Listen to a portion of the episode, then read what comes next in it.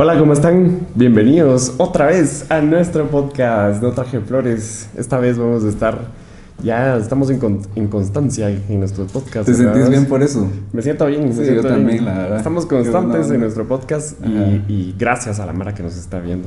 Gracias a todos los que nos ven, gracias por estar acá. Este es un nuevo episodio, vamos a estar tocando otra vez temas ahí acordes al mes y a lo que va sucediendo en Shela, en Guate también, vamos. Sí, hemos Como acordado siempre. estar platicando de, de temas terroríficos. Sí. Ya, ya, ya está cerca Halloween. Y Ya. es tenebroso, hasta el clima se está poniendo también muy tenebroso aquí en Shela, que ha bajado de temperatura. Sí, aguas con eso. Tipo 6 de la mañana está eso en lo más duro. Y el próximo episodio va a ser edición Halloween. sí, el próximo Ya se viene y estén atentos porque justo sale sábado 31. Sábado 31, que va a haber luna llena, la luna azul de mala suerte, dicen. Hola. Eso está denso, también vamos a platicar más adelante de eso, pero bienvenidos. eh, como siempre, recordándole nuestras redes sociales desde el principio. Dele, No flores.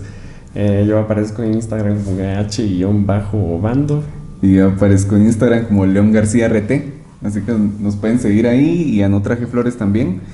Y eh, nos pueden escuchar en Spotify y vernos en YouTube. Sí, para, para, para cuando vean este episodio va a pasar el otro.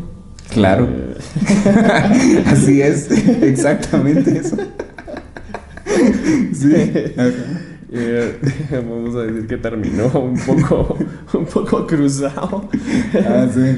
La verdad es que. Eh, eh, eh, mis respetos para las cervezas mexicanas. sí, así en conjuntos y son un así en conjunto es un tri caldo, loco. perverso, perverso. Ah, es un agua loca. Pero entremos a, te- a temáticas de nacionales o crees internacionales. Locales, vámonos. Vos venís de aquí preparado, va. Con, con- hasta con rollo internacional. Así. Ya sí, por eso te a- ¿Querés nacionales o internacionales? Cosas locas, eh, cosas locas. Pero podemos empezar por lo local.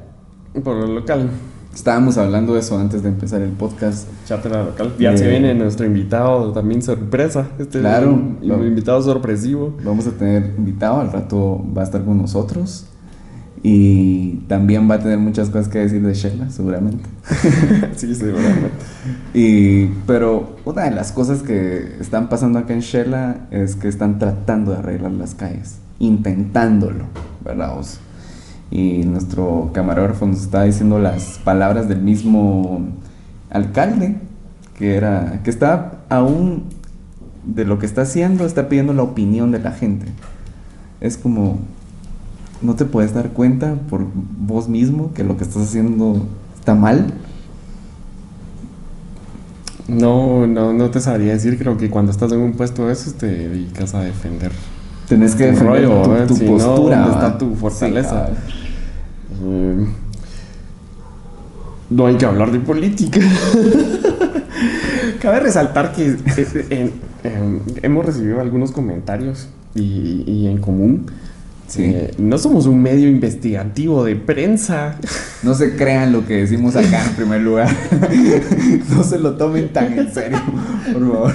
No somos un medio que se dedica a la investigación de noticias y, y la realización de, de prensa seria. Eh, somos un podcast. Definitivamente prensa seria no somos. pero- Todo lo que se ve aquí es nada personal, como yo lo, lo volvemos a repetir, nada personal y, y es- son cosas de conocimiento y dominio público, simplemente. Son cosas que uno quiere comentar, ¿verdad vos? Que cualquiera puede comentar, ¿verdad? Sí, pues porque hablamos de Donald Trump, ah, malditos están hablando de mí, los detesto, me voy a vengar. No te voy a dar visa. Sí, y, y- y qué bueno, porque y gracias a la Mara que nos, que nos ha escrito, ¿verdad? Porque como Tus opiniones. sus opiniones y, y- y estamos tomando en cuenta todo lo que nos dicen y de lo que quieren que hablemos. Sí, vamos a hablar de esas cosas. Hay buenas justo. sugerencias, hay buenas, buenas sugerencias. Pero yo te estaba preguntando de, o sea, estaba, estaba hablando de las, de las calles de Shela. Ah, sí. Te estaba diciendo de que el alcalde está... Eh, entre lo más sobresaliente es que es que el baúl, ¿verdad? Que lo quieren utilizar para Ah, la vuelta bueno. ciclística. Un tipo de circuito. Que ya es un hecho. Nos, nos confirman acá que ya es, ya es un hecho. No creo que sea un hecho, no ¿O creo no? que sea nada sano. Sano no es. Definitivamente. Las personas que han subido el baúl, otra vez poniendo en contexto, estamos en un, en un valle, Quetzaltenango es un valle rodeado de, de montañas aquí en el occidente Está la ciudad en medio y alrededor. De hecho, está compuesto este canal de, de valles, ¿verdad? Está Ujú. Salcajá, está San Cristóbal, San Francisco del Alto, San Marcos. Son vallecitos dentro de las montañas. Por eso el frío, hijo de la gran puta que hay. Una de las orillas de estas, de estas montañas que nos rodean se llama el Cerro del Baúl. esta Una es, muy utilizado Sí, para sí, sí. hacer deportes, para hacer bicicleta. Y desde hace mucho tiempo es como un espacio donde van las familias los domingos a hacer un churrasco, a pasar el día. Sí, hay unos resbaladeros famosísimos que son gigantes. Que hasta en películas han salido. Ajá, entonces, eh, pues solo para que se den cuenta de más o menos de lo que Es, una, estamos es un hablando. atractivo, ¿verdad? De, de Shela. Es Y también ha sido famoso porque siempre tranzas y ladrones ahí te asaltan. Estuvo de moda también que te Bueno, asaltaran sí. ahí, ¿verdad? Y muchas personas han ido a, como a dejar cuerpos y han ido a hacer cosas locas ahí en ese lugar también. Tenía mala fama, tal vez solo mala fama.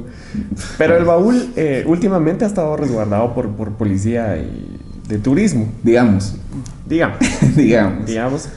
Pero sí creo que han tenido incidencia y por lo menos la presencia. eh, nos pasó una vez que estábamos nosotros con la bici, así como que ya nos vamos, bajen ustedes también, ¿verdad? Tipo 6, 7 de la noche. Sí, pues, les avisaron. Ajá, es, es bueno eso. Eh, pero el caso es que ahorita la quieren usar para la, la vuelta ciclística, ¿verdad? Y Ujú. nuestro magnífico alcalde, todo el mundo que ha estado en el baúl, está como la luna, lleno de cráteres, unas zanjas. Horrible.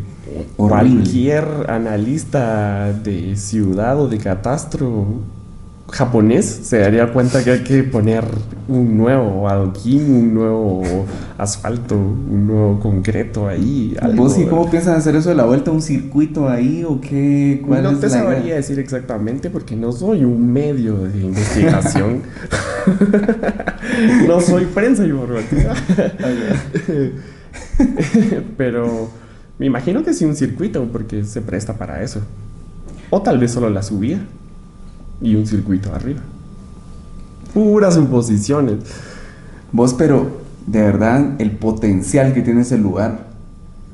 Sí, tiene El camino es muy bonito. o sea, mientras que vas subiendo, vas viendo la ciudad y hay bonitos espacios para, no sé, tomarte fotos o un mirador de a huevo que No, esté ahí. y, es, y es bonito porque lo utilizan las familias para caminar. Hay un pedacito que cabe resaltar que es de vereda también. Se, se sube por, por asfalto, digamos, y se puede bajar por una vereda que es bien interesante. Sí, ya, ya pasé por ahí. Que es muy usada por, por los ciclistas y, y por gente que va a hacer ejercicio también. Pero sí, es bonito. Es muy bonito. Todos visítenlo si pueden y a ver en qué termina esto, ¿verdad? Porque bachar no es una solución. Qué y se ve vergüenza. feo aparte, o se ve horrible. Qué vergüenza, qué vergüenza. Mejor no. Se ve bien, muy feo se ve. Y lo es- mismo que pasó para los Juegos Centroamericanos, ¿verdad? Que no estábamos preparados ni para albergar a toda esa cantidad de personas que iban. ¿Cómo pretendíamos? ¿Cómo pretendíamos solicitarlos? La más enojada estaba porque no habían dado los Juegos Centroamericanos. Pues no muchas, y no se puede, miren. Eh, lógico. Pues a ver cómo resulta esto. Pues ya, mira, ya llevan como un año con una calle por aquí cerca de Shela, entonces, aquí en Shela, perdón, aquí en la zona 3. No, ni hablemos de la 20, de la 21, todo eso de... Entonces ya sabemos cómo va a ser eso, vamos. Sí, está horrible. Va a ser algo de nunca acabar. O sea, Shela como ciudad se, mere- se merece un, un mejor trabajo, ¿verdad? Ya, ya tuvieron bastante tiempo como para... Se hicieron algunas obras, pero tuvieron bastante tiempo como para hacerlas así cuando la ciudad estaba dormida, ¿verdad? Ajá. Pero no te metas con JF. Sí, mejor me meto con JF porque se va a ofender JF. No, saludos JF. Salud. Sí, saludos al no. Pónganse pilas, papadito.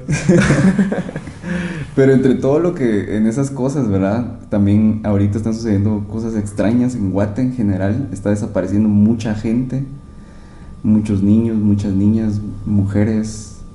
Sí, Extraño habido- lo que está sucediendo. habido secuestros también. Eh, también ha habido muchos casos y muchos testimonios de que están extorsionando por, por teléfono. Ajá. Y son cosas que se tienen que informar a, to- a todo el que le pase, no caiga y, y tenga cuidado, precaución. Confunda a, a quien lo llame, ¿verdad? Sí, eh, es una prueba prácticamente. Y, y denúncielo, sobre todo denúncielo. Si le Hay que pasa, denunciar. denúncielo. Hay que crear la cultura de denuncia para, para formar un banco de datos ahí, aunque sea. Sí, y aparte no hay que dejarse llevar por lo que uno ve en internet, pues. Hay que estar alerta con eso, como que es- este es un nuevo mecanismo, un refresh a, a la delincuencia, ¿verdad?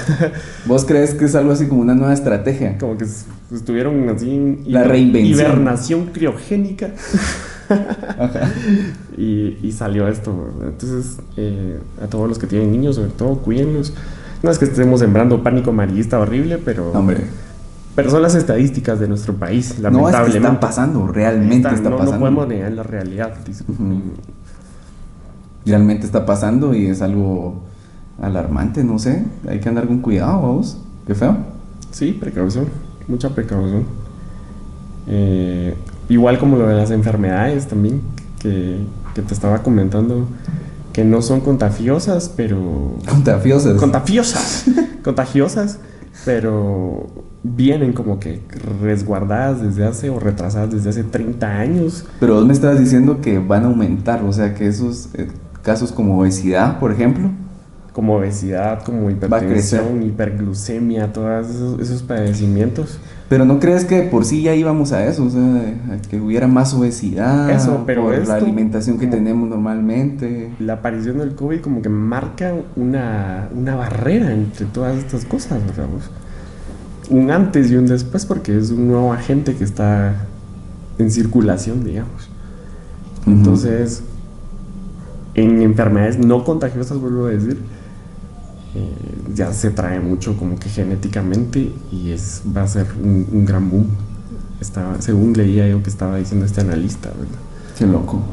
Pero creo que viene de, de muchos problemas anteriores, vamos. Creo que ya viene desde antes, como nuestra alimentación, por ejemplo. Más que todo es como una advertencia de que nos pongamos y nos preocupemos un poco, por lo menos, de, de hacer un poco de ejercicio, de ejercitarnos. Claro, pero la gente está más en casa ahora, ¿verdad? Eso nos dio tiempo como para darnos cuenta también de eso, que debemos de alimentarnos a horas. Y es, es- es bueno, ¿verdad? Es como tomar un orden en nuestro cuerpo. Sí, la verdad es que sí. Un orden en nuestro cuerpo y ¿Vos tenés ese orden en tu vida? a veces sí y a veces lo pierdo. Yo lo pierdo, ajá. Lo más fácil es perder pierdo. porque yo sé que es difícil hacer ejercicio, sé que es difícil sacrificar. Pero así como comer a tus horas y todo eso. Eso también es. En esta pandemia lo disfruté porque sí estuve comiendo a las horas. Sí estuviste comiendo a tus horas. un orden, pero porque tienes tiempo disponible Ajá. para eso. Ajá. De lo contrario, no. Comes cuando tenés hambre. Cuando te recordás tienes que comer. Tienes cuando te comes hambre y, y estás eh, ajetreado o te das unos ta- atascones, así tipo cuando te bajas de la bici que te bajas. Sí, pues. Es, es raro. Pero sí, justo Bill Gates también anda diciendo de que los casos ahorita van a subir por la época del año, ¿verdad vos?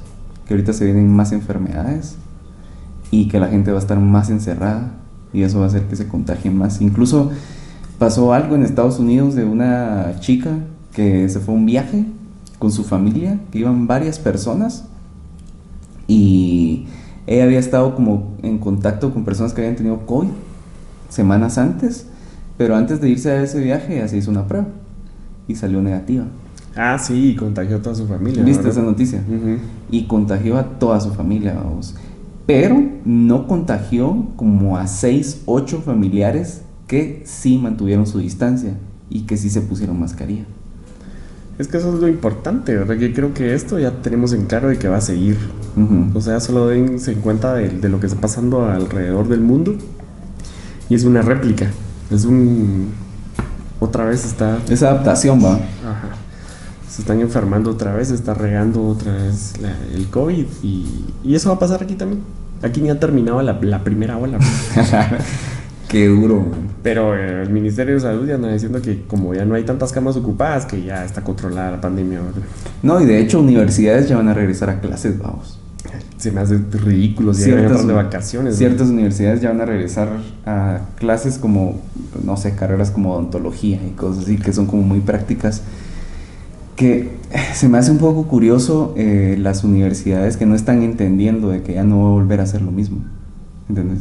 Ya no, como fue antes, ya no va a ser Por nunca menos, más. Sí, por lo menos en un montón de tiempo. Y los, Ya que no. se, y los que se alineen No es que ya no va a volver a ser igual. van a ser los, los sobrevivientes. Exacto.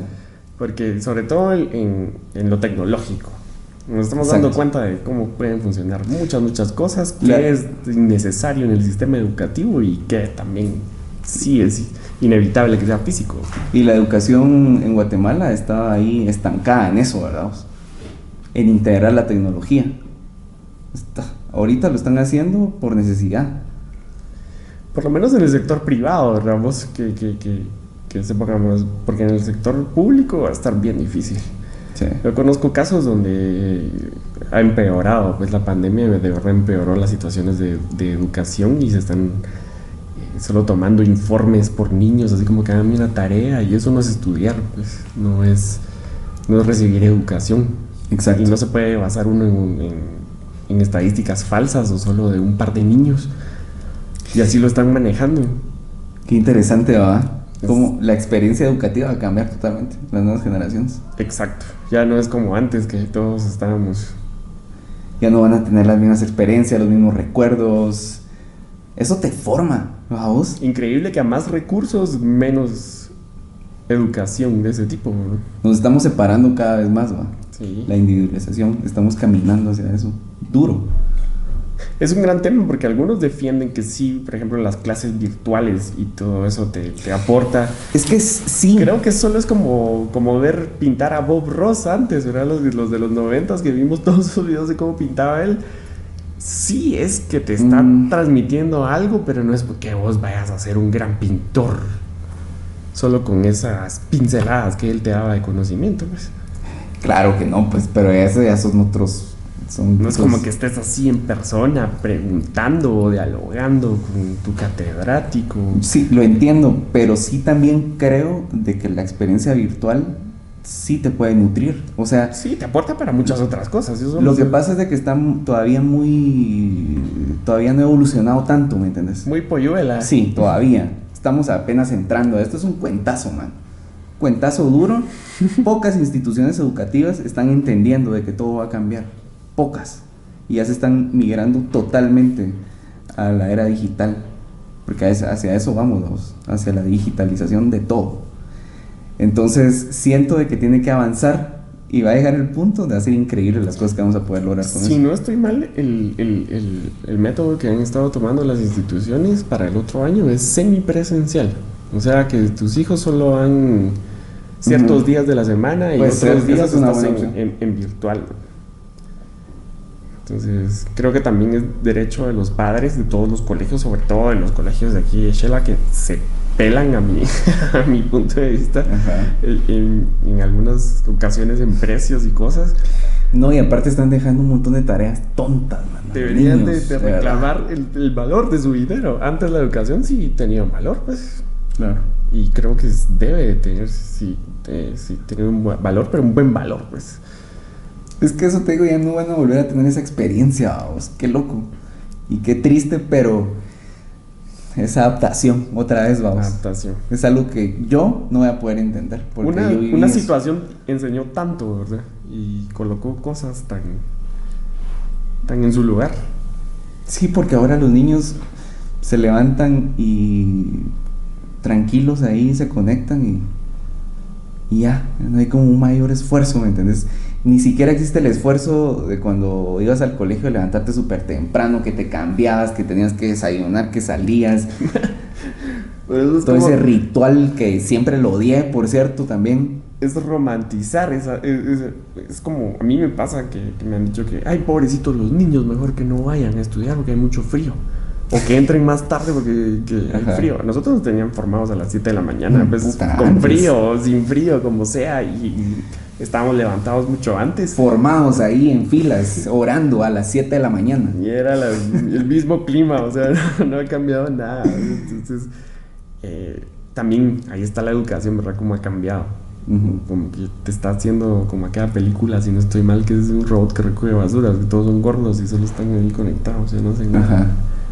No, y hacia eso vamos. Creo que lo, ese tema lo tocamos en algún podcast piloto de cómo son los sueños de, los, de las nuevas generaciones. Por ejemplo, muchos niños sueñan con dedicarse a los videojuegos. Vamos. Y no es como un pasatiempo, no es como un hobby, es como, hey, papá, yo quiero ser gamer. En 1990 surgió el primer campeón mundial de, de Nintendo, que es un, un niño que, que cobró fama por eso. Y Mm. jugaron Tetris. Sí, lo vi Mario en, en el Bros. documental de, de Netflix, ¿no? Sí. Recomendamos ese documental, de hecho. Pues bueno, eh, vamos a ir un corte. Tenemos que- Creo vamos a seguir hablando de ese documental. Y De videojuegos también. de videojuegos. ¿A vos te gustan los videojuegos? Sí, me Sí, gusta. a mí también. Bueno. Vamos a hablar de las consolas que más hemos jugado, tal vez. Bueno, esto es No Traje Flores, vamos a un corte y estamos de vuelta. Hola amigos, estamos de vuelta y está con nosotros nuestro segundo invitado. Eh, qué honor tenerte acá, Lucas. Bienvenido a No Gracias. Traje Flores. Gracias, mucha. Qué buena onda. ¿Qué onda? Yo tampoco, tampoco traje flores, pero, Pero traje trajiste- vinito y traje buena vibra. Y Trajiste kombucha. chelita. Ah, sí. Ah, Sí, sí, sí. Eso es más que flores. eh. Ya me lo tomé, pero se siente bien. Ya está haciendo su trabajo. Está haciendo su trabajo, cabal. Pero qué buena onda tenerte acá. Este, Lucas es un músico de Shela, que ya tenemos el gusto de conocernos de hace unos años ya. Sí, brother. Y hemos compartido ahí algunos escenarios, eventos y. cosas locas. Parte del, pa- parte del panorama underground de Shell. Del panorama underground de Shela que... eh, este- Backstage, diría yo. Ah, Por ahí. Tú sabes. Ajá. y que este cerote se ha visto involucrado. Sí, sí, parte de la movida. Ha sido parte de, de ciertas cosas ahí, ¿va? Ah, olvídate. Pero, pero qué buena onda por, sí. por haber aceptado la invitación, pues, porque fue casual, ¿no? Así, Sí, sí, sí, la verdad sí. Fue Uy. bien casual, así. Yo no soy así, pero. es que. No sé. Esto es más rodeada. Dios. si te vi, no te recuerdo. Hombre, pero bienvenidos. Sí, buenísimo, gracias. La pasemos bien para platicar un rato aquí con nosotros. Eh, sí, es un músico de aquí de Shela, ahora para dar contexto también para la Mara que nos ve en otros lados y a vos, los que, los que, a lo que lo conocen. Sí, estudié ingeniería industrial, he sido gestor cultural también, organizador de chivas y chute así de categoría principal, pero hace unos, unos, una- unos cuantos años pues ya más que enfocado en la producción de, de algo, de, ya, ya les contaré. Sí, y ahí tenemos unas noticias que dar también acerca de tu proyecto, Diente de León, Simón. que ya lleva algunos años y que están por salir ahí algunas cosas, que vamos a estar platicando eso. Órale, sí, sí, sí, sí. Vamos a estar platicando eso. Sí, al ratín. Pero no, no, no se ofrece ahorita con eso. Sí, Bueno, eso bueno, te- relajado. Por bueno, eso te digo, relajado. vamos a estar platicando. No, hombre, y aquel también, porque siempre hemos tenido pláticas así relajadas y de a huevo, donde platicamos de, de todo tipo de cosas coyunturales de, de Guatemala y de nuestro entorno. Estábamos Sí. platicando de unas cosas que ya estamos bien picados hablando de eso y tuvimos que cortar. ¿De qué era que estábamos hablando? Eh, estábamos hablando de la kombucha. Sí. De kombucha. Eso que sí, detrás de cámaras. Ah, pero eso fue detrás de cámaras. Yo te digo en- en cuando estábamos grabando. Ah, no, bueno, producción. ¿Producción de qué estábamos hablando? Gríos, gríos. Griegos, sí, súper mal, güey. En algo estábamos bien picados, ¿va? Quería seguir con eso, pero no podemos hablar de otra cosa. Sí, qué pisadas. ¿Cómo pasaste la cuarentena, Lucas? La verdad, la verdad, topé Zelda, Cerote. Topaste Zelda. Topé Zelda A Link to the Past, una mierda que no había jugado en años. Yo, la verdad, yo había echado así el jueguito de que "Ay, me morí. eh", Que no jugué nunca más. Y lo dejabas ahí. Cabal. Pero en qué eso, bueno, qué bueno. en eso, puta, yo me concentré en esa mierda. Ah, también me hice, saqué un certificado de Project Manager, que también aparte de músico, pues también soy ingeniero industrial. Ajá. y trabajo en una empresa de desarrollo de software. Entonces tenía que sacar un certificado. Entonces me puse a estudiar a estudiar a huevos. Puse a estudiar. Aprovechaste esa mierda. y ya tengo mi batch ahí de, de Project Manager y de Puta. Scrum Master es la mierda. Queda Scrum. Master. Y de ahí, echando verga con el... Pero es un, es un emulador que está en la Ah. Mac. Ok. Entonces. eh, ¿Emulador solo- de qué? De, de, de De videojuegos. juegos. Ok, ok. Entonces puedo jugar eh, Super. eh, Ah, ¿qué cualquier mierda, ¿va? Lo que querrás. De todas las consolas que ¿Qué había tal, antes. eh? Cabal, entonces cargas el ROM. Eh, casi está esa mierda, el archivo. Pásame esa mierda. Es la mera verga. sí. Entonces ahí, puta. Mortal, todos los juegos así noventeros, vos sabes, de los, de los 2000 también. Ah, huevos. Ahí están, entonces eso he estado haciendo y, y bueno, eh, también cocinando, ya, ya terminando de cocinar un, un disco a vos. Qué huevo. Pero qué buena respuesta, se lo topé Zelda, eso fue lo primero que me dijiste. Orgulloso. Ajá. Es, es bien complejo ese juego. No, el batch de, de Scrum Master va de Zelda. Topé Zelda, puta. Vos, pero qué bueno porque esos juegos creo que nos marcaron y era Sí, como que algo pendiente que tenías ahí. Sí, sí, la verdad sí lo tenía pendiente porque después de Doc Hunt así enfrente de la tele, Ajá. Sí. Estamos a que el primer campeón mundial estábamos diciendo que Ah, de sí, Nintendo era en hablando. 1990, fue en 1990 y, Mm. y todos los que, que estuvimos contemporáneos con, la, con el NES y con el Sí. Super Nintendo, Atari, te creo que tenemos eso en común, ¿verdad? Y- ¿Y cómo ha evolucionado los videojuegos, vos? O sea, ahora es otra cosa, mano. No sé si ustedes han probado jugar Among Us. Nel. Nel. Nel Pero me suena, me suena. ¿Sí les suena? ¿En qué consola es? Es, es, no es consola, es, es en línea, es en una computadora, en, o en un celular, no importa dónde. Y es como... Ah, esa mierda es de los muñequitos, cerotes. impostor. Ajá. Ah, Ah, Among Us, sí, sí, sí. Pero contame que yo no sé ni verga esa mierda. ¿Qué, qué es esa mierda? Yo no sé. Pues yo no sé tampoco, Cero, te la acabo de probar porque mi hermana me dijo, jugá esa mierda y tené. Me dio el celular. Ah, bueno. así Es como que hay un impostor y que puedes ir a matar cuando nadie se da cuenta. Sí, pero Mm. eché una mi partida y no le agarré el chiste así de primeras. Fue así como, ¿qué putas es esto? No le, o sea, uno está acostumbrado, no sé, así como a la violencia o algo así, vamos. Al Black Ops. Ajá, el Black Ops a matar. a O sea, es que yo jugué pedazos. un juego de cartas así eh, hace un vergo de años y se llamaba así como mm, Asesino Secreto, una mierda así. Entonces estaban una Ok. carta marcada y habían como, tenían que haber más de cinco personas en, en el, juego de cartas, ¿verdad? Entonces eh, todos estaban así con sus cartas y en eso si alguien te guiñaba el ojo, puta, te mataba, vamos. Pero nadie se tenía que dar cuenta. Uy, qué peligroso se escucha. Pero entonces solo te quedabas así y, y dejabas tus cartas así, entonces ya te habías muerto, ¿va? Pero nadie, pero en- se suponía que nadie había visto quién estaba guiñando, guiñándole el ojo al otro, vamos.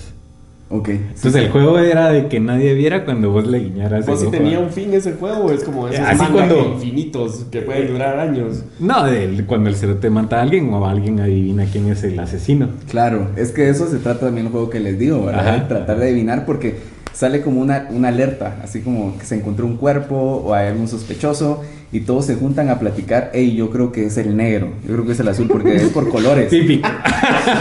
Puta, fue una fue una super mala referencia para iniciar el... Ah, pero Pero se sí. cago en la risa. Y los negritos, buena onda, ustedes saben. Ya lo viste, negritos, hijo. Eso es que memorable, memorable.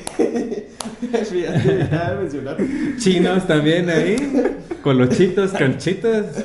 al principio del podcast. Todos los estereotipos. negritos. Yo decía Bienvenidos. negritos a los negritos. Y sí, yo le decía a aquel porque es negrito, o otro porque es negro, o sea, da igual. Ajá. Como Como, como queriendo con romantizar o cari- Sí. a los pobrecitos, vamos, o sea. No, no, pobrecitos. mal. No. No, ¿Por sí, qué claro. pobrecitos si son así como.? Bueno, bueno, Sí, a ver, sí. ¿verdad? No, y su mierda así, su. Su, su, fí- su físico, cerote, o sea, ellos. Claro, totalmente. cerote. No, si no, mirate No, a LeBron James que acaba de ganar el campeonato, que también acaba de ser campeón con los Ángeles Lakers. Claro. Ese negro te mata de un toque. Vos, cerote, haces ejercicio cuatro veces más que ese cerote y no haces nada. Exacto. Sí. Y la cultura negra también en la música, cerote, en el arte, olvídate. o sea, es- Sí, ¿Qué Estamos feeling? como ¿Qué haciendo una, reivindic- una reivindicación de lo que... De los negritos. No, no, no, sí, qué feeling, qué No, feeling. pero... pero Y no, y, y ninguna, o sea, ninguna limitación ni verga. Simplemente solo diferentes colores de piel y un feeling de la gran puta que tienen los negritos. Claro, que- totalmente. No, sí, de hecho aquí en nuestro, en nuestro entorno también los garífunas forman parte de nuestra raza guatemalteca, ¿sabes? Es que es como toda la. En Centroamérica es toda la, la costa. Ujú. Honduras, toda la costa de Costa Rica, Nicaragua. cabal, Panamá, sí. todo el Caribe. em, y a huevos sigue para, para todos lados, ¿va? La verdad es que África fue el origen y, Exacto, para, pues sí. De para todo. empezar fue el Para origen. empezar con eso, vamos, exacto. Y sigue siendo como parte bien importante del, del flow de, de, de, toda- de la de música, todo el mundo. de la, la Y de música, la música. sobre todo, ¿verdad? Porque sabemos que todo casi que proviene del, del jazz, del blues, de los cantos, de los campos de esclavos negros, ¿no? ¿Y, y crees que fue por esa misma represión que también hay mucha arte? O sea, de ese mismo, todas esas historias oscuras, feas, ¿verdad vos? De esclavitud, eso también inspiró a, a que la música sea más profunda, más, más liberadora, el gospel, por ejemplo. Yo creo que sí, como que con más sentimiento, es más espiritual, siento un sentir. Cuando te identificas con sufrimiento o, o algo así. ¿no? ¿O qué crees vos, Lucas? Yo estaba pensando en eso, pero no sé, ¿va? yo siento que, que la expresión musical que tiene, eh, no raza, sino la mara de color negro es muy, muy especial.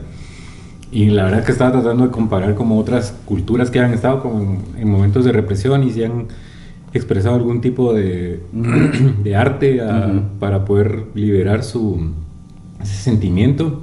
Solo los judíos en la Biblia, decís vos.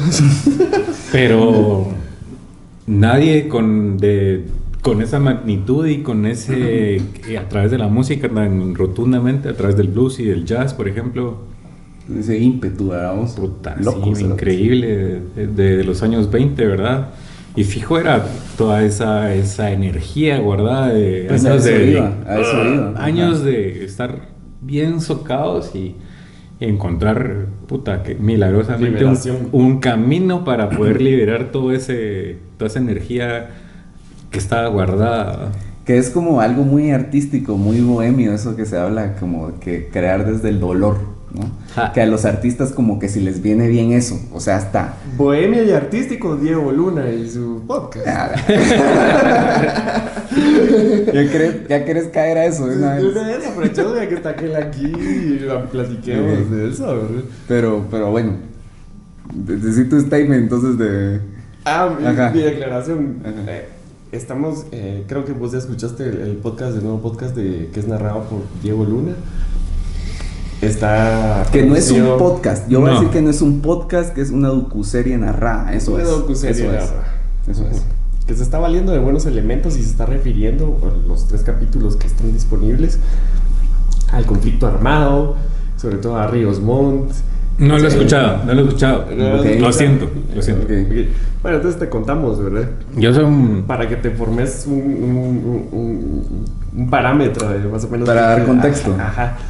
Eh, entonces, está narrado por Diego Luna, usan unos audi- audios así bien engasados de, de las víctimas de- del conflicto armado, de las mujeres que fueron masacradas, que fueron violadas, que les robaron, que les mataron a sus hijos, eh, de cómo fueron invadidas las, las poblaciones y chiles eh, en la época más cruel de- del conflicto armado, del 81 al 84 más o menos.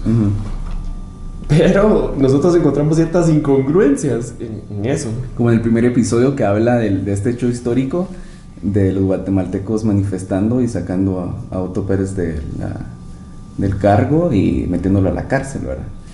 Que habla de ese hecho que los dos coincidimos y quizá vos vas a coincidir también de que es un hecho histórico muy importante en Guatemala, en Centroamérica, de hecho.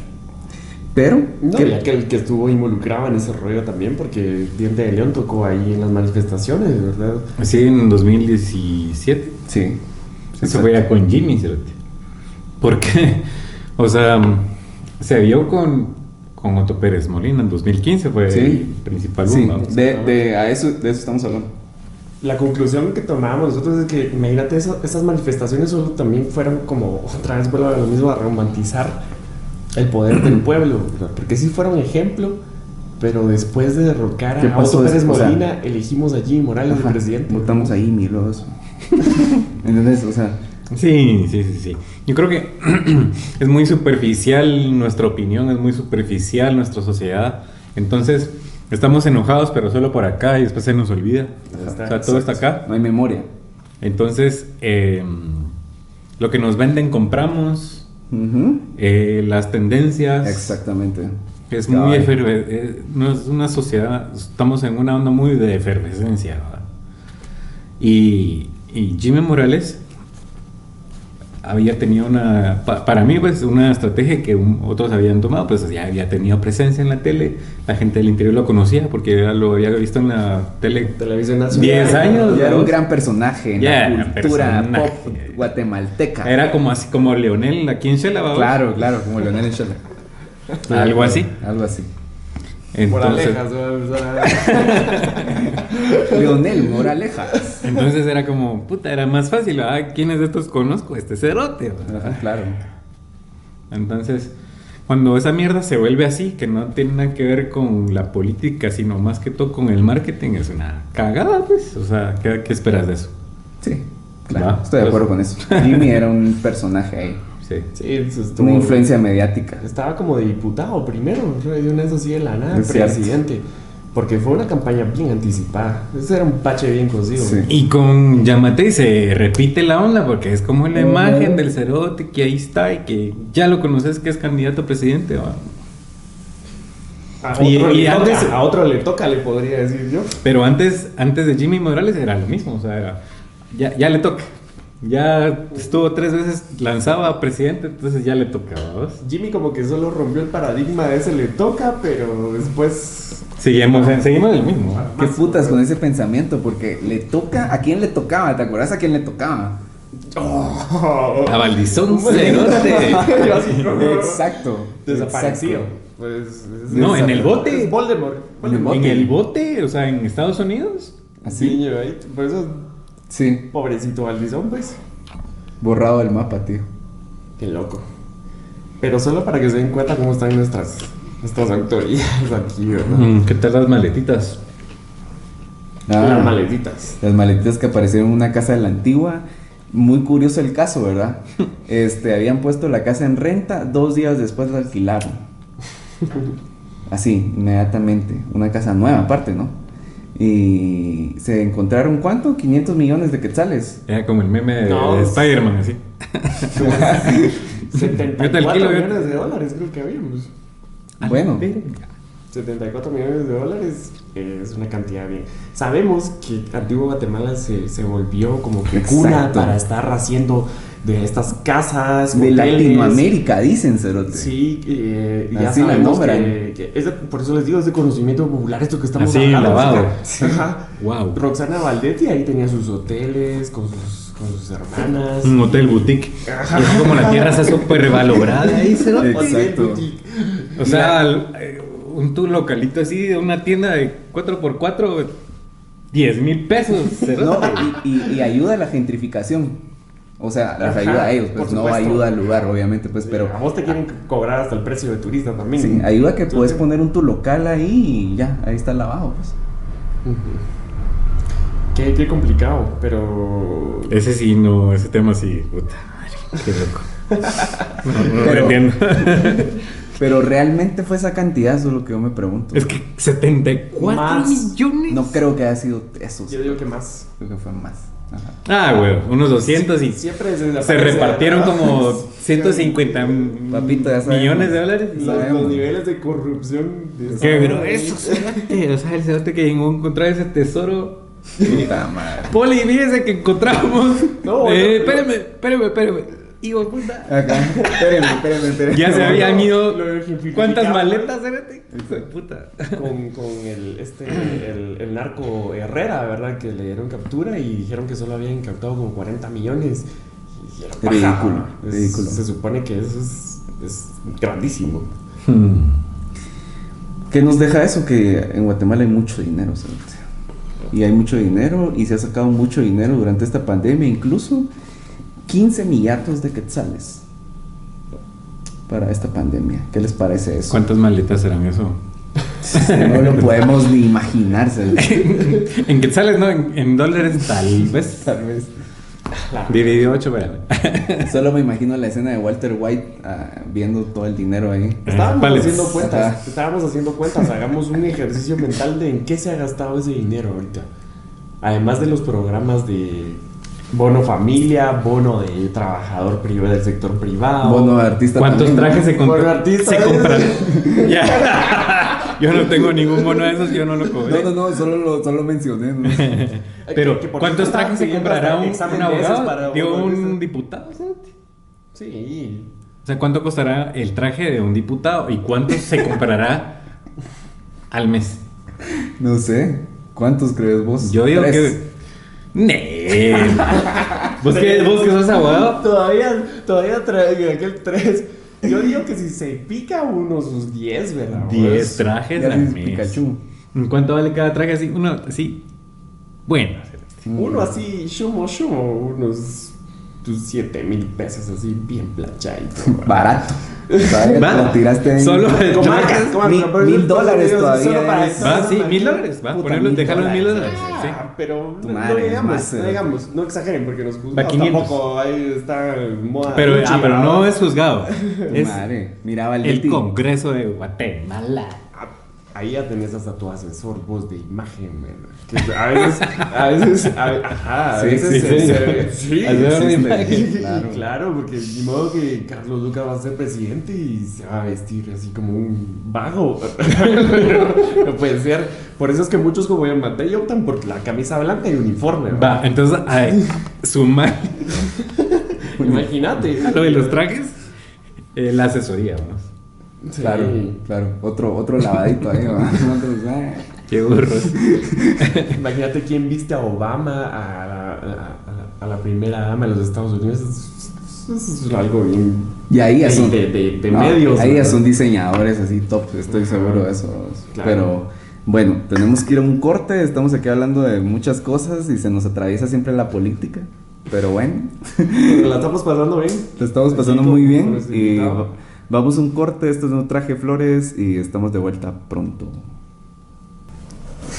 Pues continuamos pasándola bien aquí con nuestro invitado Lucas. Buena onda por haber venido. Es- Estamos teniendo un background aquí de plática bien interesante.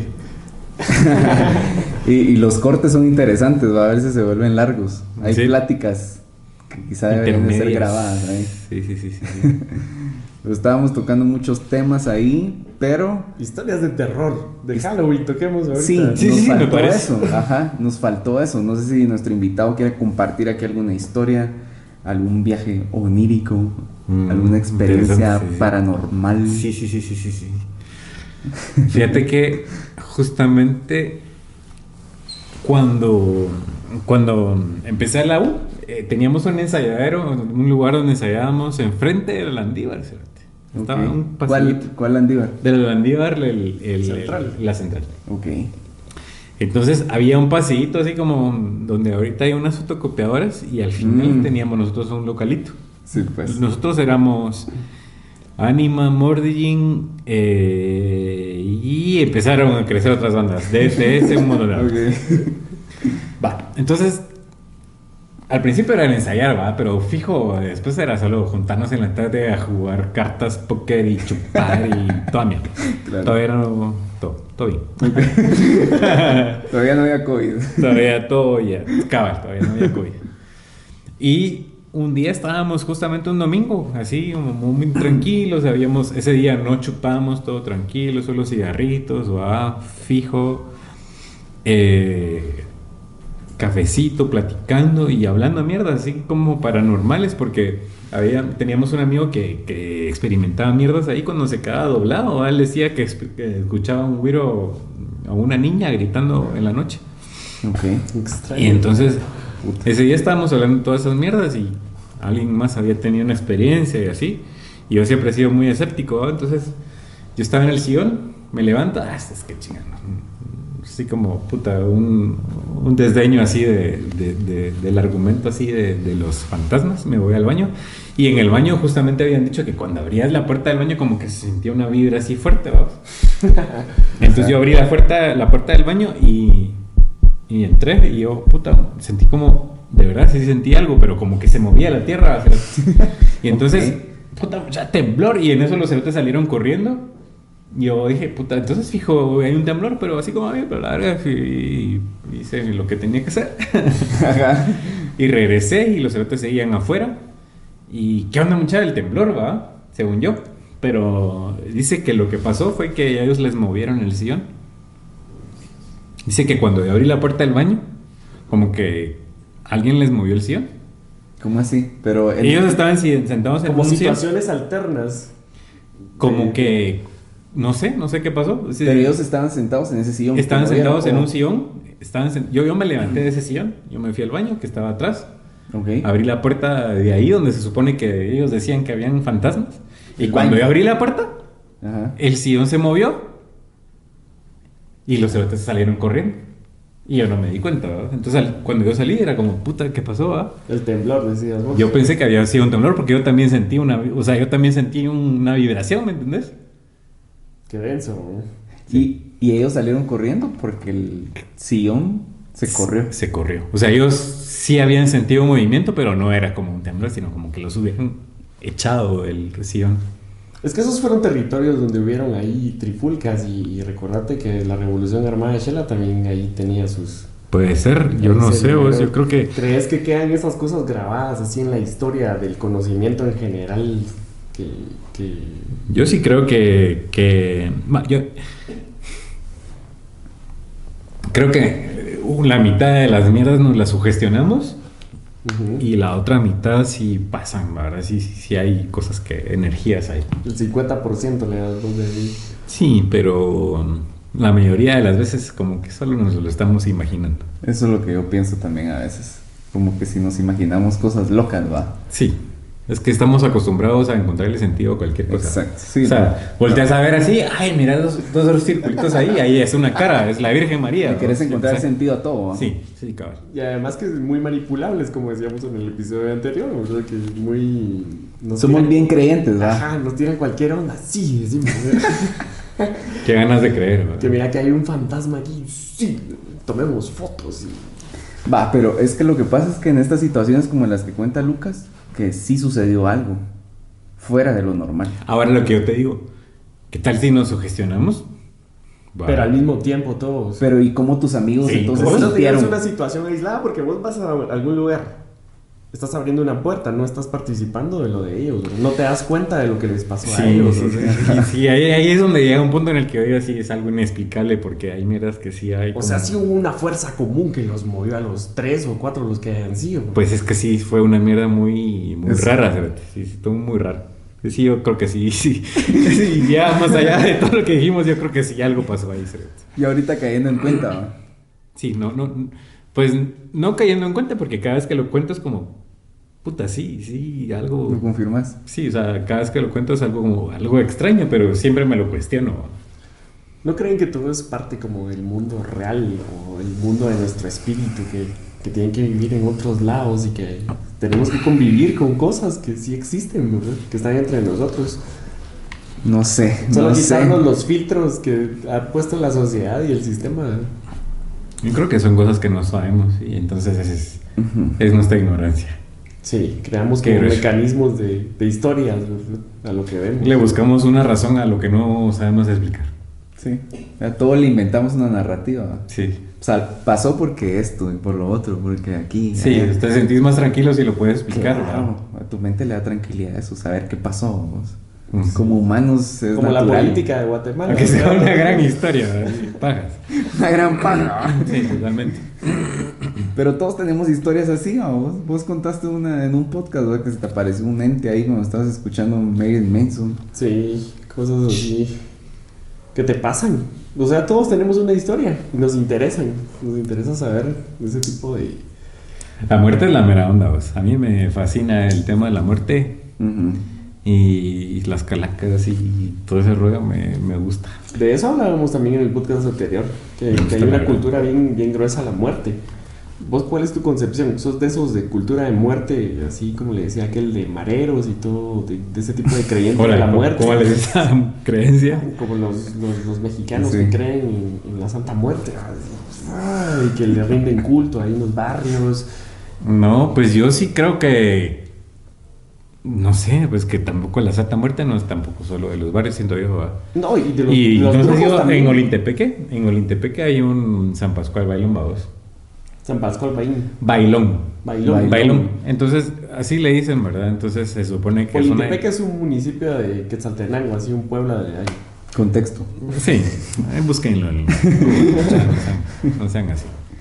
Entonces, está San Pascual y San Pascual es una calavera, ¿vados? Ok. Y no sé, a mí me gustan las calaveras, no sé, a ustedes. Eh, Pero también- te gustan visualmente. y, no sé, a mí me gustan porque soy rebelde, entonces como que la muerte era malo. Ah, como, ay, qué miedo a la muerte, pero entonces yo dije, puta, no, si, o sea, la muerte es ¿Por qué muy interesante. miedo? cerote. Es que el, el cráneo Entonces- en realidad es una concepción así general, ¿verdad? Eso es lo que nos tira. No es ni hombre ni mujer. Es ¿Qué cosa? El cráneo. Eso es lo que te... te- Hola, qué loco eso. Sí.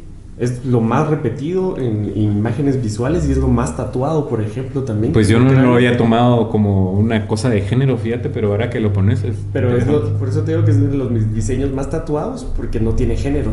Entonces Ah, te ok. representa lo que sos Claro. vos en realidad, ¿verdad? Exacto. Que ese esqueleto, Pues- no, no sos esto. Que, que- Yo creo que nada tiene género, la verdad. O sea, que, que tiene, que puede tener género. O sea, aparte de un pene y una vagina, o sea, una flor no tiene género. O sea, yo creo que un, un hombre y una mujer se pueden tatuar una flor. Sí, claro. sin que, o sea, o sea, no sé si tiene género. Una flor. Cuestiones que, que por eso te digo que han No sé, implantado, que- ajá.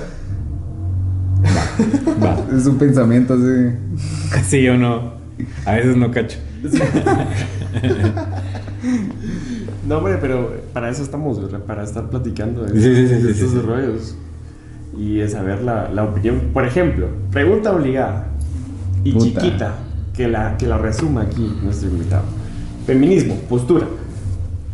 Feminismo necesario. O sea, hay. Había una desigualdad en los géneros implantada por un. eh, por un paradigma que ya no es cierto. Tal vez en algún momento lo fue, pero actualmente toda esa forma en que las personas pueden ejercer su fuerza y su capacidad se- no se ve limitada por nada. Entonces los hombres y las mujeres tienen el mismo alcance. Pero sin embargo, seguimos viviendo en el que, en un mundo en el que eh, actrices de Hollywood se siguen quejando porque ganan la mitad que sus colegas hombres, ¿verdad?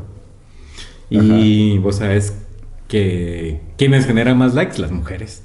O sea, definitivamente, si nos vamos a eso, las mujeres generan más likes que.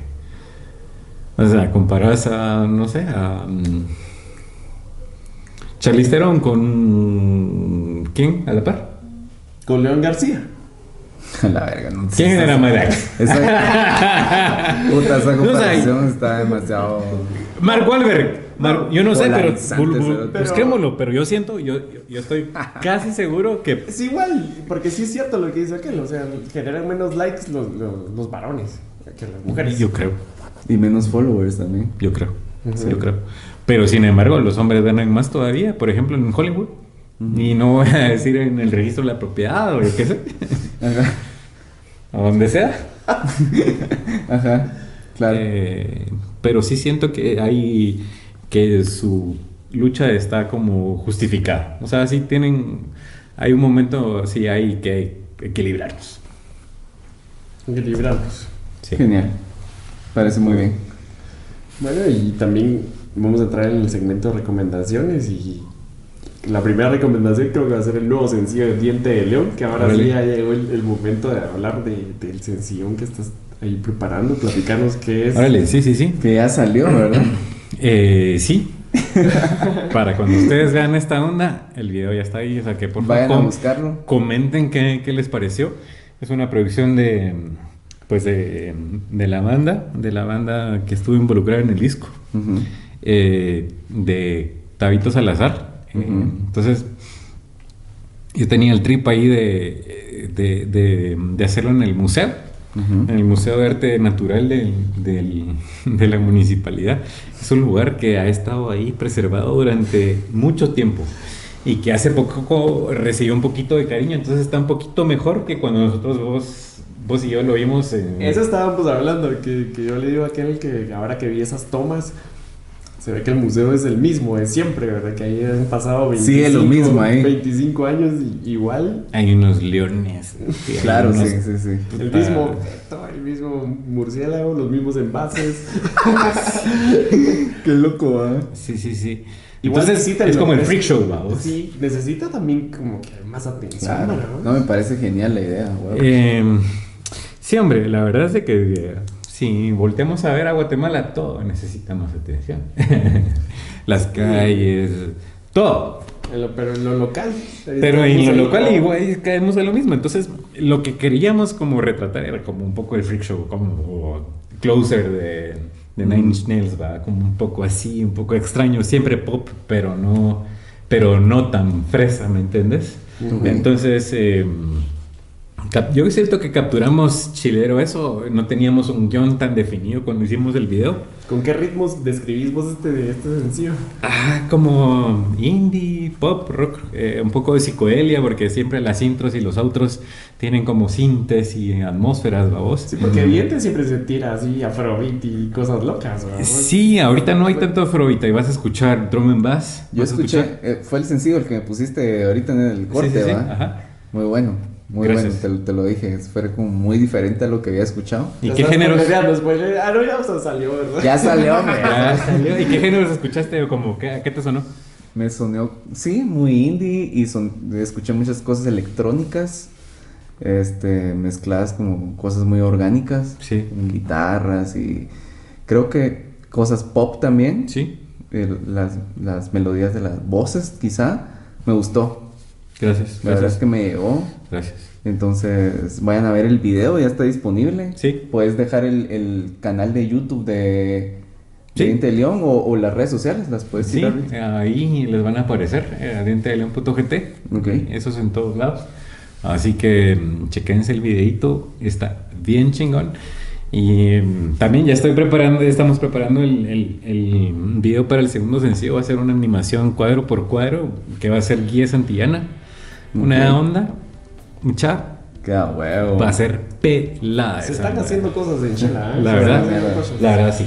Increíble. En Shela está prendida la cosa. Hace poquito Lesh estaba compartiendo algo y pues siempre está la Mara compartiendo algo. Eh, Charlie y los Claro, niños, eh, sí, sí. eh, Joe, Tatuana, Glass Collective. Creo que está bien prendida la cosa.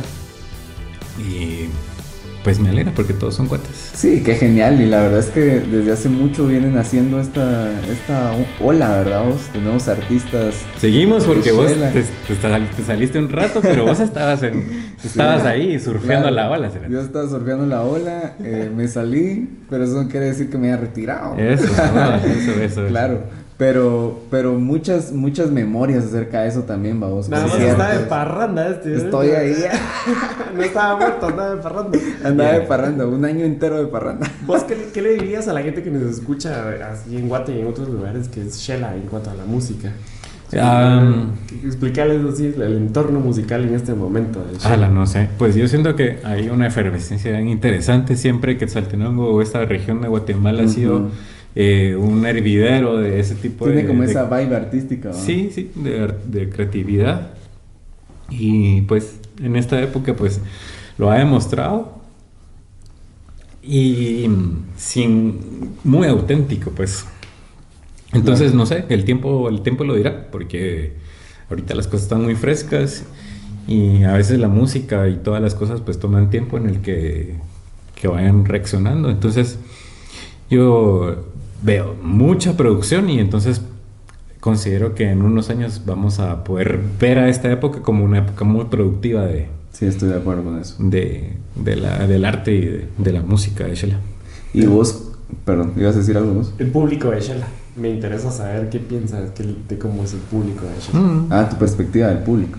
Ajá. Yo siento que hay público muy, muy de a huevo, y, pero no es suficiente. Y lo bueno de nuestra época es de que el público lo puedes acceder a Sí. través de diferentes medios. Entonces no, no te puedes ni necesario limitarse con el público de Shela, puedes a través de las redes Claro. llegar Totalmente. a otros. refería si hacia el público de Shela es difícil cuando tocas Ah, o, es, o es- o es- Haciendo Sí, es memoria. difícil. Es Ajá. difícil. Ah, yo no, yo no lo quiero Muy juzgar. Sí, yo, eso es Yo no otra quiero cosa juzgar. que también quiero preguntarle a todos los que vengan, que, que- que toquen, ¿verdad? Porque Ajá. su percepción del público, porque la mayoría dice que el público de Shela es bien exigente, es bien difícil, ¿no? Sí, como que al principio te los tenés que ganar con algo. Algo les tenés que dar ahí para que. Carnada. Sí, se le como un cover ahí de algo y entonces ¡pum! O sea, enganchas y. O, o algo, no sé. Tal vez no es el cover. Tal vez es una buena intro de una rola que. Claro, sí, sí, sí. va. Sí, sí. Tal vez es solo una buena presentación, una buena producción. Pero, pero son exigentes. Entonces, si no conocen la rola y no les producís algo que sea de a huevo. mm, vas a hacer música de fondo. Hay algo que a mí me, inte- me interesa mucho saber y es hablar un poco de tu proceso creativo como, como músico, como, como compositor o como Diente de León. ¿Cómo es el proceso creativo? ¿Qué, qué, qué haces? O sea, ¿cuál es el proceso para crear una rola? Sí, qué interesante. Ha ido cambiando, fíjate, porque al principio escribía mucho, entonces eh, lo que hacía era que eh, hacía como un círculo que me gustaba y iba a traer cuadernos. Por que lo tenía general, por ahí tirados. ¿Empezás con la guitarra entonces o con qué instrumento? Sí, empezaba. Ahora no, es, ah, ahora no es así, ahora es Claro. diferente. Eh, sí. Antes empezaba con la guitarra y iba a traer mi cuaderno. Ahora empiezo con un beat en el Ableton. Ajá. Tum, tum, de ahí meto el bajo. Y de ahí, puta, voy a, después voy a traer la guitarra. Claro. Y entonces como que ya le encuentro sentido. Y ya después de eso, entonces ya no, ya no, ya no hay cuadernos. Porque ya no tengo la prolijidad que tenía antes para escribir. Entonces lo que hago es de que cuando ya necesito, cuando ya necesito escribir la letra, entonces eh, ya la empiezo a escribir. O sea que te adaptas a la música. O sea, ahora sí. y ahora el proceso podrías definirlo como más rítmico, entonces. Es más porque rítmico. nace desde la ritmia, entonces. Sí. ¿Qué pensás del reggaetón? Eh, pues... eh, Actualmente, así, ¿qué pensás que, que es esta corriente ahorita? Pues... ¿qué, ¿Qué puedo decir? Lo que vos No, no, yo no lo odio. Yo, yo no, no, no digo que la gente nada de que lo escuchen, denle, no sé, a mí no me gusta. ¿A vos no te gusta? A, a mí no me gusta, eh, pero también, o sea, o sea, yo no lo escucho, pero si lo ponen en una fiesta y, estoy como en el ambiente desde borracha, bailas? no bailo, que pisados. Eso sea. es interesante lo que está diciendo Lucas. Pero tenemos que ir a un corte, nos vamos a caer en el reggaetón y quizá vamos a volver al reggaetón.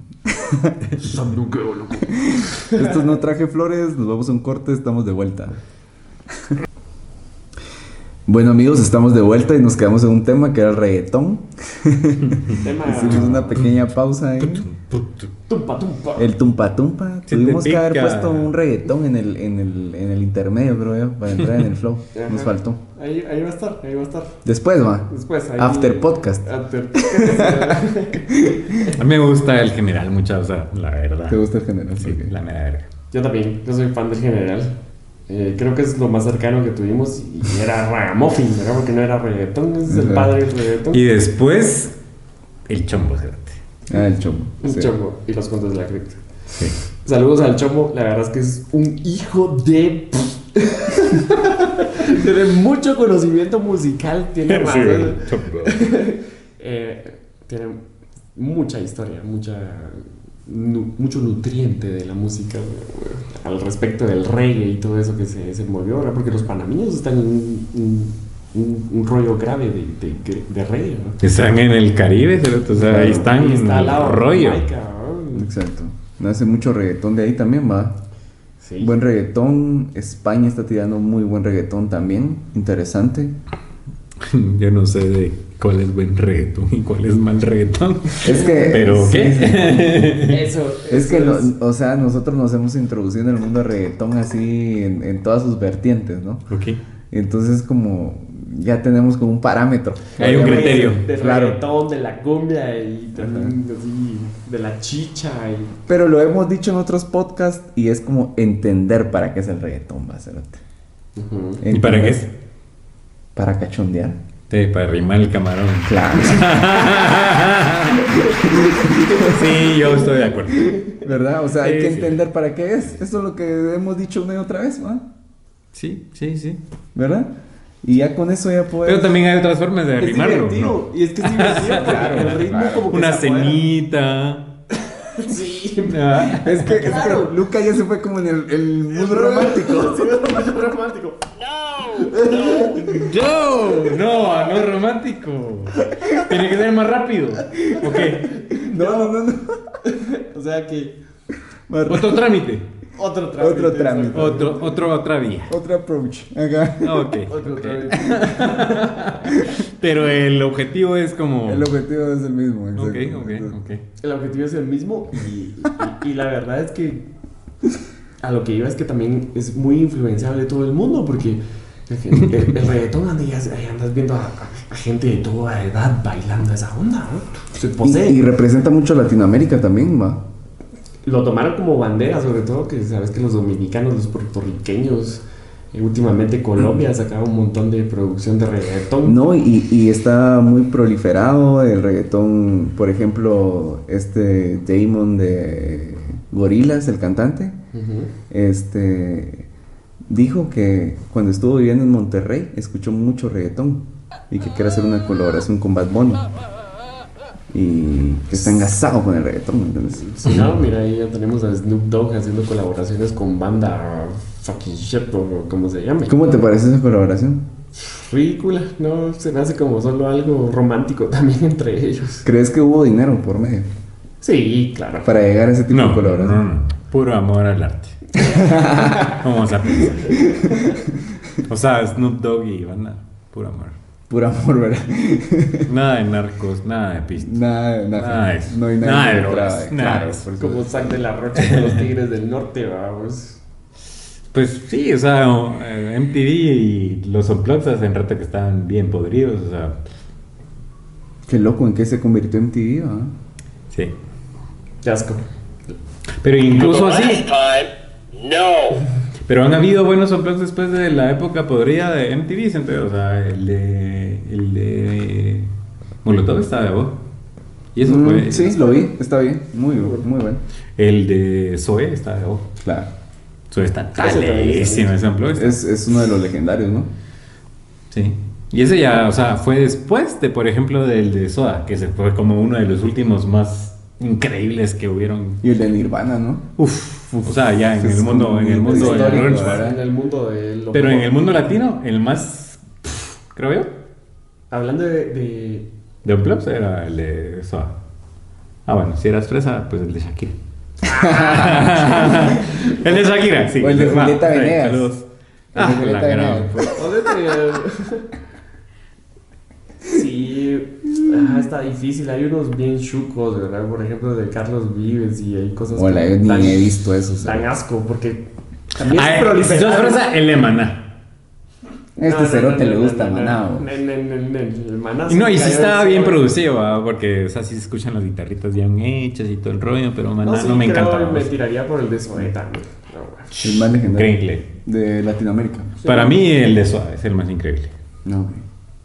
Sí, el, Soda- el de Soda también es, es icónico y, y las versiones creo que son... A mí hasta me gustan más las del Unplugged que la- las Ya normales, es, ¿sabes? es que eso es increíble. Eso pasa con Zoé también, que mucha gente conoció a Zoé en el Unplug. Sí. Y le gustan mucho las canciones del Unplug y escuchan el disco que nació de, o sea, que se Sí. inspiró y así como También te "Ah, das cuenta mira". del marketing porque invitaron a voces que, que sabías que solo es como catapultas para... Así como Arjona utilizó a, a Gaby Moreno. ¿no?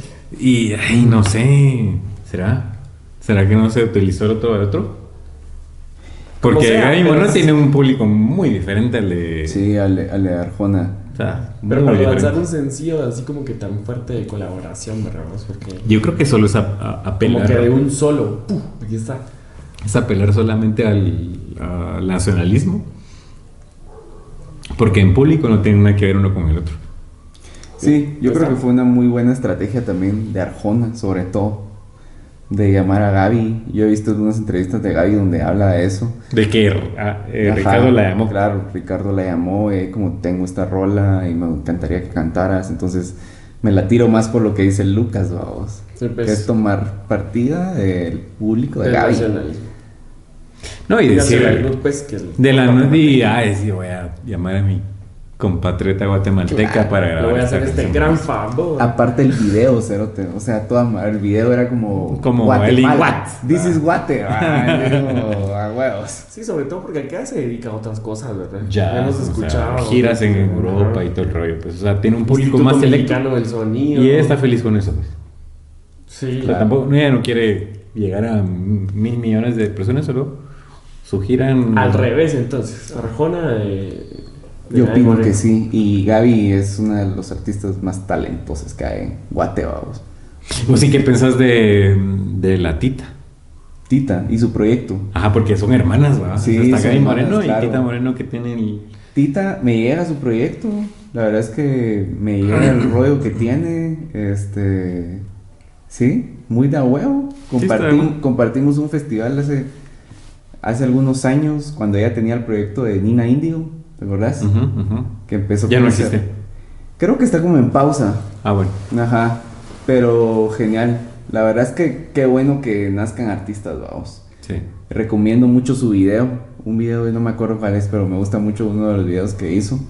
Entonces, genial, qué bueno, ¿verdad? Y qué loco que las hermanas ambas sean cantantes, compositoras. Sabes que yo quiero mencionar a Dulcinea ahorita, porque Ah, claro. la huevos Dulcinea es puta, que vos la que tiene esa tía Sí. y es súper buena onda Dulcinea y hace poco te vi también en un en un videíto con ella Ah, hicimos un cover de una, de una banda que nos gusta mucho a los dos. Sí. y nosotros Saludos a la Dulce. bueno, Sí, a Dulcita.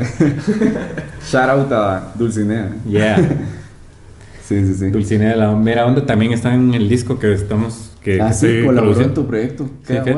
Sí, eh, se echó unas voces en una rola que se llama Ir a Marte, que justamente es el segundo sencillo que viene después del videito que les conté que está bien pelado, que se está produciendo. Qué genial, Sí, qué, ¿no? qué cosa. y nacen, creo que vienen muchos proyectos nuevos, tu disco, viene el disco Dulcinea también, que yo ya escuché las canciones así, ya sé cómo va a estar, y va a estar bueno también, y qué abo, sí, me llega de que, de que ese rollo artístico siga en Shella, vos, Sí. no pare, Sí. Y Yo creo que todos somos un motor de todos. Cada vez que alguien mira que alguien está produciendo algo, los demás dicen, puta, yo también quiero. Y entonces es como Es eso. la ¿no? naturaleza del músico. es- Pero es la naturaleza de todo, ¿no? sí, de la sobrevivencia. De todo. O sea, vos querés también responder a la, a la respuesta de tu otro abogado. Si puso algo, no, Yo no sé, va. La, La competitividad. La competencia que nos impone el sistema. Mm, Sí, no sé si, si seamos competitivos de naturaleza, pero sí que nos gusta en- presentar cosas nuevas, va a innovar. seguro, seguro. No, qué bueno, qué bueno que se esté produciendo todavía, sí. Sí, Y que estés todavía reinventando el proyecto porque ha pasado por varias fases, vamos.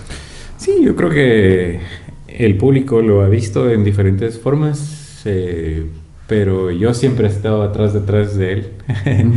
Así que para mí sigue siendo básicamente lo mismo, solamente con algunas personas diferentes. Pero las canciones, pues, más o menos mm, van de la misma manera, yo las compongo. Y entonces, em, solo siento que le tengo una deuda a esas canciones, entonces hay, Claro. que, hay que sacarlas. Qué genial, la verdad es que sí, le aplaudo la persistencia, vamos. Creo que eso es muy importante en un artista. ¿no? La constancia. Exacto. Sí. Seguir ahí, y luego tantas experiencias, vamos. Creo que pasamos por algunas experiencias ahí en el old school, Sí, ¿verdad? Un mítico lugar ahí. Hicimos un festival, no sé si te acuerdas de ese, de ese Increíble, festival. El sí. Siete Orejas. Sí, increíble, estuvo muy bueno. O sea, que el, que el, primer día del festival se nos fue la luz. qué cagada. Y esa es una cagada que nos sigue pasando cada semana en esta El Shela, ¿no? es, una- es un tema recurrente, ¿no? Que se te va la luz.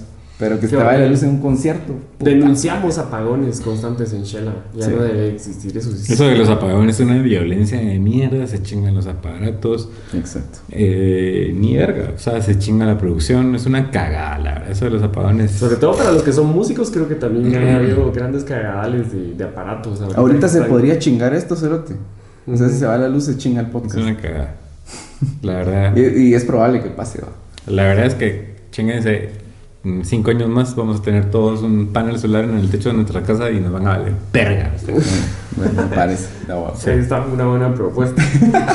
Sí, ya el INDE y toda esa mierda nos van a valer verga. Todos vamos a tener un panel solar en el techo de la casa. Aunque siempre quedan supeditados de esos, acabamos, porque te, te tiene que brindar energía. Ah, y si no, se te sentas en la bici y haces tu licuado con la bici y ya. A la verga, va. A. Va, va. Sí. Date pa. Anarquía. ¿Quieres prender el, ¿Quieres prender el microondas? Pedalea un rato, se Hace ejercicios, Cerote. Todo. Va, yo no sé, va. Si quieres generar energía, puta, cena. Sí, sí, es, claro, es una gran salida. Estoy de acuerdo. Nikola Tesla y, y sus teorías, ¿verdad? Va, ese es otro rollo. Eso fue algo que, que, que leí también esta semana, que, que lo quería comentar así rapidito. Es de la, de la hiperconductividad que, que encontraron de algunos materiales para hacer otro- para generar más corriente, ¿verdad? Ujú. Más segura. Y eso cambiaría nuestro estilo de vida. Qué loco. Vamos a sugerencias. Vámonos a sugerencias. Lea primero. Entramos ya a la- a la- al bloque final del podcast, en donde hablamos de las cosas que nos gustan, que hemos visto esta semana, que se nos hace remarcable mencionar. O del Es- pasado. de O del pasado, claro. Algo que te ha influenciado, algo que ha sido importante para vos. ¿Saben? En esta pandemia, una banda que me gustó un vergo, que es como pop, pero está bien rico y bien sabroso, se llama eh, The New um, Korean Orchestra. The New Co- Korean Orchestra. Ok. Tiene una rola que se llama Honey Bee. Increíble. Ah, esa es Unknown Mortal Orchestra. Oh no, Mortal Orchestra, yes. Ah, sí, ya. Que, que de hecho lo voy a mencionar porque lo tengo que decir. Pero tuve el gran gusto de estar en un concierto de Unknown Mortal Orchestra. Y puta, ha sido uno de los mejores conciertos de mi vida. es fue un gran concierto. Este, el, el cantante me recuerdo que se bajó al escenario, se bajó del escenario y empezó a correr ahí en medio del público. Yo lo estaba viendo ahí. Increíble, increíble, un gran concierto. Qué buenísimo. El bajista tiene unos, unos, una, una, no sé, hace, una, no hace unas cosas en el bajo muy grandes. Sí. Y es un, es un pop bien fino, está bien de guapo. Increíble, sí, remarcable la voz de ese cerote también. También, así una alta. Muy única, cerote, Muy bonita. Puta madre, y en vivo es impecable. El cerote es como de ascendencia hawaiana, pero nació en Canadá. Y, y le gusta andar grabando en distintos países. En uno de los últimos países que grabó fue en México, en la Ciudad de México. Se fue a grabar uno de sus álbumes. Y el cerote de lo loco es de que estuvo cuando fue el, el terremoto de México. Puta. Estaba en el estudio. un on Ajá. Mortal Orchestra. Ah, Orchestra, huevo. eh, sí. Honey Bee, ese fue un, un track así de ripita hace unos meses. Amor a primera vista. Ah, bueno, Su madre. Sí, muy de huevo. Y así para el mes así spooky de, mm, de Halloween, a mí me encanta Tim Burton, mucha. Ok. Tim Burton, sí. eh, échense el Batman con el Jack Nicholson de, de Joker, o sea, tripense al Joker de Jack Nicholson, es increíble. Tripense también a- al, al- al- al pingüino de, de Danny DeVito. Puta, yendo más atrás, va. Sí, sí, sí, Ya, esos, bueno. esos dos Batmans. también a los cómics. ese- esa- Sí, ese- esa Y de parte. Tim Burton también te puedes echar eh, así medio spooky, pues eh, Jack, en la historia de Navidad. Ajá, sí, claro. Increíble también. Y pues la verdad, todas las películas de Tim Burton tienen temática de Halloween para mí. O sea, miras Pee Wee Herman. Muy surrealista, ¿va? Sí, eh, pues Big Pee Fish, que es... Pee Wee Herman, ¿te recuerdas?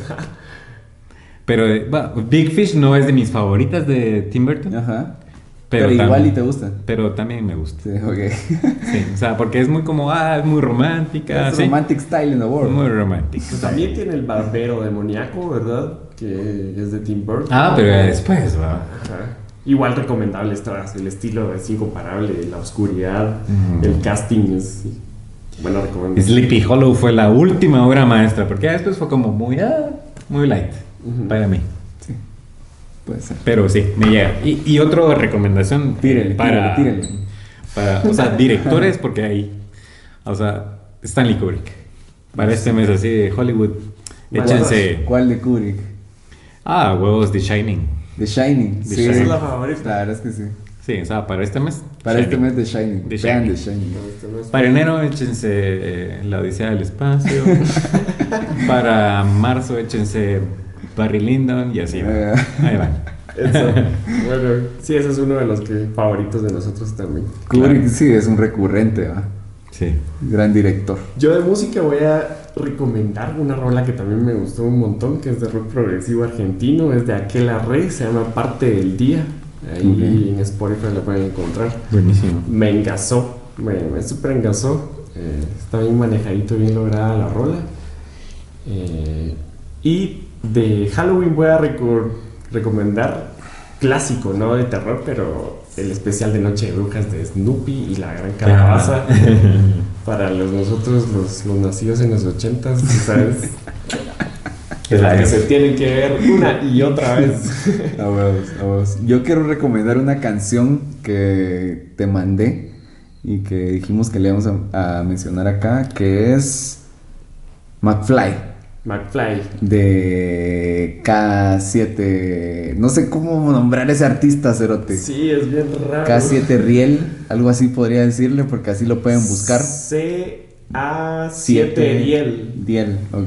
Riel, eh, Riel, ajá. McFly, este, una gran canción, nos pareció una increíble canción. Yo siento que la música la hizo una banda que se llama Mad Mad Mad Mad. Qué loco. Ajá. Siento que es como una mezcla de Mad Mad Mad Mad Mad con este cerote. Y yo sentí que era como para nosotros como Prod- de Prodigy, así. Como de Prodigy. Solo de Prodigy. Solo Ah, que bueno. este es un rapero. o sea, Es un rapper. Qué ajá. loco porque el acid jazz de los 90 es insuperable. Sí, también. Hay muchas bandas de, de jazz. De acid jazz. Como Saint Germain o Sí. Air. Air. A la silla. Ese, ese- ese conciertón también está en 2017. También escuchan, entran las recomendaciones. ¿Cuáles sí. son las tuyas, pues? Eso es lo que dije. La, la rola esa, que recomiendo ver el video también. Que de siento que, película creepy de, de que Halloween. el así. video, voy a terminar con la rola, que siento que el video es una referencia a Transpoiting. Y véanlo, ya, ya creo que nos está mandando a corte. Tenemos Gracias que, a Carlos Lucas por haber venido. Gracias, tenemos que darle fin a este Denle podcast. like ahí de a verdad su es que nuevo material. gracias por, por vernos hasta este momento, llegar hasta ahorita. Sigan a Carlos Lucas, sigan a Ente de León. Este, vayan a ver el videoclip. Puedes decir tus redes otra vez. Diente de León Puto GT en todos lados. Ok. Ahí está, simple. Y no traje flores. Vayan a ver no traje flores. Eh, bueno, gracias por, es- por vernos y nos vemos en el próximo episodio. Esto fue No traje flores. Y el próximo episodio es edición Halloween. Órale.